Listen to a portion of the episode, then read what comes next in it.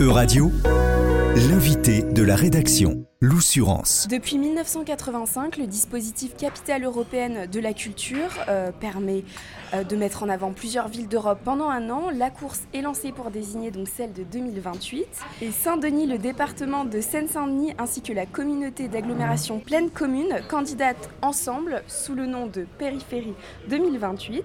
Pour en discuter, je suis avec Juliette Bonpoint, donc euh, coprésidente de la friche artistique Main d'œuvre. Vous, vous avez aussi plein de titres et vous êtes notamment la cofondatrice de Périphérie 2028, donc déjà bonjour. Bonjour. Est-ce que vous pouvez euh, nous, raconter déjà le, début euh, de ce projet euh, Périphérie 2028 alors effectivement, c'est un projet. Euh, ben, moi, j'avais déjà beaucoup travaillé dans la coopération européenne, donc j'avais bien en tête euh, le titre euh, Capitale européenne de la culture et le fait qu'il arrivait en 2028, c'est tous les 15 ans en France maintenant. et il se trouve que le candidat Mathieu Hanotin à l'époque pour les élections municipales de Saint-Denis avait mis ce projet dans sa campagne de candidater, et j'avais trouvé ça en tant qu'acteur du terrain, du territoire, en tout cas, j'avais trouvé ça intéressant et en même temps très ambitieux pour une ville comme Saint-Denis, puisque effectivement, c'est la, dernière, les dernières villes étaient Marseille et Lille, c'était plutôt des grandes villes et que c'était assez ambitieux de le porter avec une ville dans le département le plus pauvre et le plus jeune de France. Euh, et du coup, effectivement, je lui on a discuté pas mal et on a décidé ensemble, en tout cas, d'avancer dans l'aventure euh, de porter cette candidature pour le territoire. Pourquoi faire une candidature commune, donc euh, avec euh, la ville, le département et la communauté d'agglomération pleine euh, commune? Alors effectivement, Pleine Commune, c'est les neuf villes qui sont environnantes et effectivement dans l'imaginaire, en tout cas dans la, aussi dans la perception de ce territoire, je pense qu'à l'international, on connaît mieux la Seine-Saint-Denis, le 9-3, voilà, et tout ce que ça peut représenter pour toutes les périphéries en Europe et dans le monde. Euh, et du coup, il y avait une histoire de se donner de la force. Et ensuite, on a été rapidement euh, soutenu par la métropole du Grand Paris et la région Île-de-France euh, pour porter cette candidature du territoire. C'est peu commun, je pense, dans, dans cette, dans cette compétition, entre guillemets, pour être ville européenne. c'est effectivement un défi, en tout cas, de construire vraiment un grand Paris culturel, de défendre collectivement des projets. Euh, donc nous, on a fait un choix euh, de construire l'association et la candidature euh, vraiment sur un modèle très contributif avec un principe de huit collèges. donc les citoyens, les enfants, les médias, les entreprises, les acteurs culturels et artistes et artisans, les imaginaires qui sont les universités, les experts européens et un conseil des villes euh, qui permet de construire ensemble des propositions, des projets, des expérimentations pendant la période de la candidature et le développement d'ambitions communes euh, pour à échéance 2030, même au-delà de, l'année 2028. Concrètement, quels sont les, critères euh, pour devenir capitale européenne de la culture et avant même pour candidater?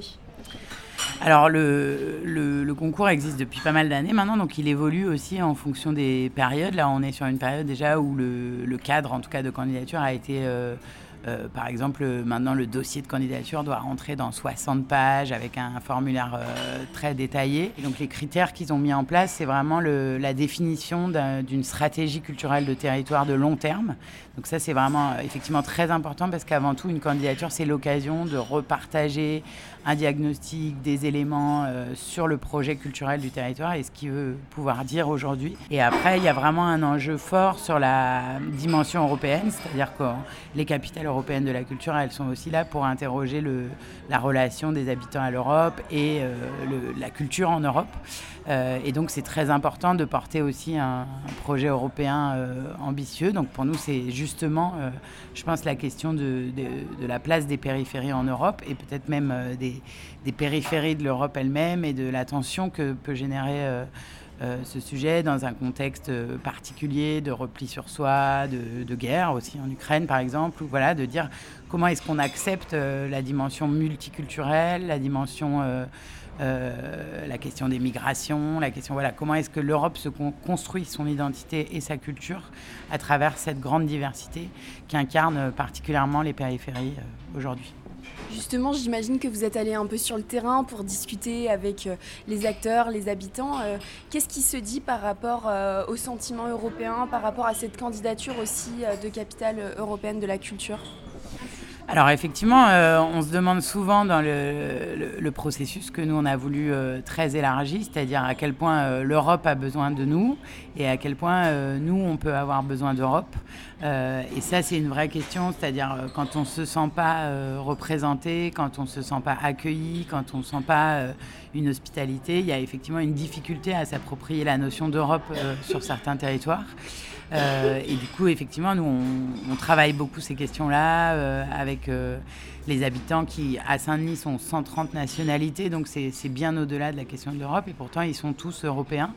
et du coup, de partager en tout cas cette, ce, un peu ce, dicton européen qui était uni dans sa diversité, comment est-ce qu'aujourd'hui on le réinterprète à travers le prisme des périphéries? Est-ce que concrètement, vous avez un ou deux exemples à nous citer de de, lieux, d'acteurs qui sont donc dans euh, soit à Saint-Denis, à Seine-Saint-Denis, dans la pleine commune, qui vraiment illustrent le fait que, ça, que Périphérie 2028 pourrait être euh, capitale européenne 2028 euh, alors, nous, on a fait le choix d'un programme artistique et culturel qui soit vraiment basé sur une matrice artistique et culturelle, c'est-à-dire que on puisse permettre à chacun de se sentir euh, acteur de cette candidature et du programme. Donc on a vraiment une très grande diversité. C'est un territoire qui est déjà euh, très vivant, avec une très grande densité d'artistes qui se sont installés en Seine-Saint-Denis, d'acteurs culturels. Il y a trois CDN, euh, voilà, il y a énormément d'acteurs euh, déjà présents. Donc nous, on a construit un programme qui est vraiment basé sur des volets de développement autour des capacités et des savoir-faire, de l'écologie urbaine et culturelle et de la démocratie interculturelle. Et autour de ces volets, on construit vraiment avec beaucoup d'acteurs une une transformation, en tout cas un accompagnement à la transformation, puisque c'est aussi un territoire qui connaît une des plus grandes mutations euh, en Europe avec l'arrivée des Jeux Olympiques, euh, du Grand Paris Express qui va repositionner notamment Saint-Denis euh, dans la carte des transports francilienne et du coup de pouvoir construire avec en mettant à égale dignité. C'est pour ça que j'ai souvent du mal à citer un acteur plus qu'un autre puisque le, le fond du processus est basé sur l'égale dignité de tous les acteurs. Selon vous, qu'est-ce qui démarque donc Périphérie 2028 euh, de d'autres candidatures françaises? Je pense, euh, il me semble, il y a Nice, il y a Bastia euh, pour, pour ce titre de 2028. Alors effectivement, on est neuf candidats en France aujourd'hui, donc Clermont-Ferrand, Rouen, Reims, Bourges, Montpellier, Nice, Bastia et Amiens. Et effectivement, je pense que la candidature de Saint-Denis et de la Seine-Saint-Denis est vraiment très singulière, déjà dans son propos euh, sur euh, les questions de diversité, sur euh, même l'écologie urbaine et culturelle, sur comment est-ce qu'on peut construire un nouveau mode de démocratie culturelle. je pense qu'on a mis en place un processus très contributif avec plusieurs milliers de personnes qui ont participé à la définition du programme. Après, moi, j'ai tendance à beaucoup aimer aussi les autres candidats. Je trouve qu'ils ont des très beaux projets.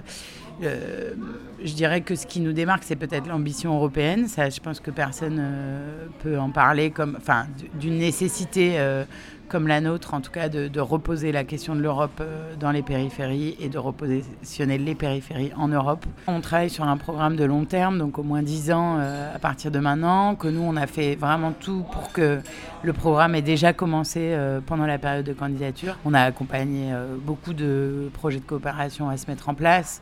On construit déjà beaucoup d'expérimentations. L'Assemblée des enfants, par exemple, qui est un des collèges de la candidature, c'est une centaine d'enfants entre 10 et 12 ans qui auront 18 euh, ou 20 ans en 2028 qu'on accompagne euh, chaque année. Là, on a déjà avancé les programmes euh, depuis le démarrage de la candidature. Donc, c'est des, manières de faire peut-être et des, mises en œuvre de projets qui sont déjà à l'œuvre et qui très certainement resteront dans le temps. Est-ce qu'on pourrait peut-être avoir un petit, un petit calendrier, un petit emploi du temps de euh, comment ça se passe, euh, la suite pour vous, euh, pour Périphérie 2028, la suite de la candidature Pour l'instant, on, est dans le, on a déposé en décembre le premier dossier de présélection. Et on présentera à l'oral fin février, début mars. Et il y aura les résultats de présélection le 3 mars à 17h30 d'ailleurs. Il y a une conférence de presse. Et ensuite, on est à, ceux qui sont donc 3, 4 ou 5 villes en France seront shortlistés pour la phase de sélection. Et là, on aura une autre période de 6 ou 8 mois pour redéposer un deuxième dossier euh, plus approfondi, notamment sur la partie du programme. et la sélection finale devrait avoir lieu fin 2023 de la capitale européenne de la culture en 2028. Très bien, bah alors bon courage en tout cas pour, pour ce parcours du combattant qui en vaut la peine j'imagine. Merci beaucoup. Euradio vous a présenté l'invité de la rédaction. Retrouvez les podcasts de la rédaction dès maintenant sur euradio.fr.